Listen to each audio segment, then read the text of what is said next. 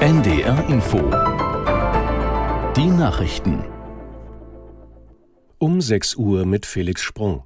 In Frankreich sind bei neuen Ausschreitungen in der Nacht mindestens 427 Menschen festgenommen worden. Das teilte das Innenministerium in Paris heute früh mit. Aus der NDR Nachrichtenredaktion Julia Jakob. Vor allem in Marseille und Paris lieferten sich Jugendliche mit Sicherheitskräften wieder Straßenschlachten. Frankreich hatte sich auf eine fünfte Krawallnacht in Folge vorbereitet. 45.000 Polizisten sollten neue Ausschreitungen verhindern. Straßenbahnen und Busse fuhren seit gestern Abend nicht mehr. Viele Restaurant- und Ladenbesitzer sorgten vor und verbarrikadierten ihre Geschäfte. Auslöser der Ausschreitungen ist der Tod eines 17-Jährigen bei einer Verkehrskontrolle in der Pariser Vorstadt Nanterre.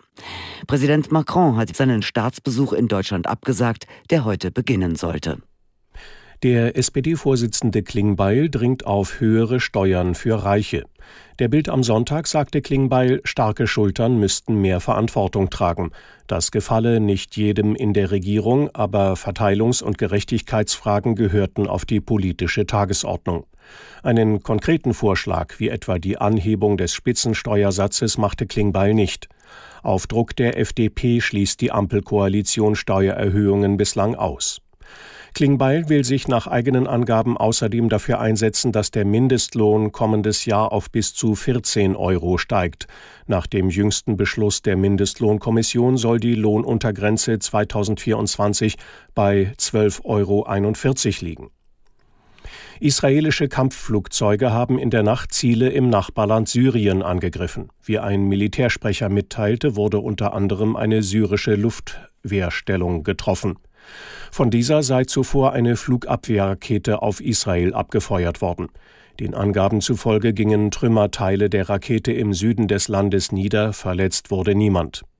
Syrische Staatsmedien hatten zuvor berichtet, dass Israel mehrere Raketen auf das Land abgefeuert habe. Sie seien in der Stadt Homs eingeschlagen, dabei sei lediglich Sachschaden entstanden.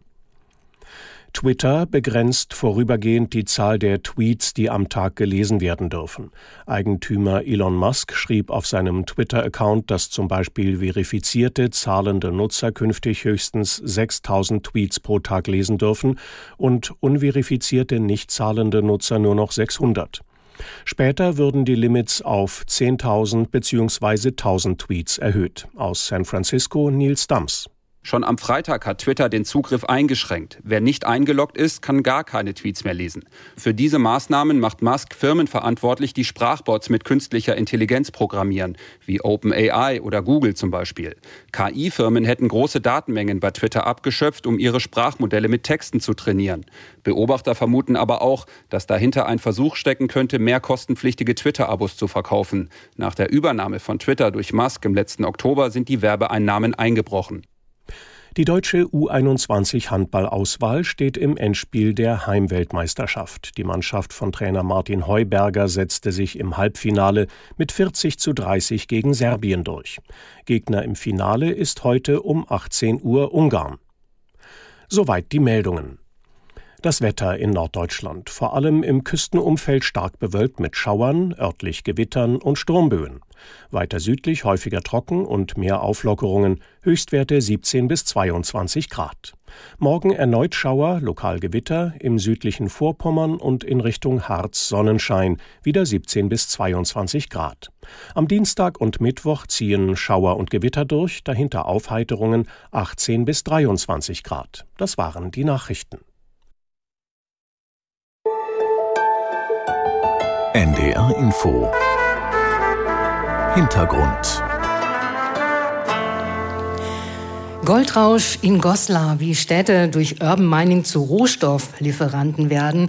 Willkommen zu dieser Diskussionsrunde im Explanatorium Herrenhausen in Hannover auf Einladung der Volkswagen Stiftung. Gemeinsam mit NDR Info. Mein Name ist Ulrike Heckmann. Zwei unserer Gäste kommen von der TU Klausthal-Zellerfeld. Zum einen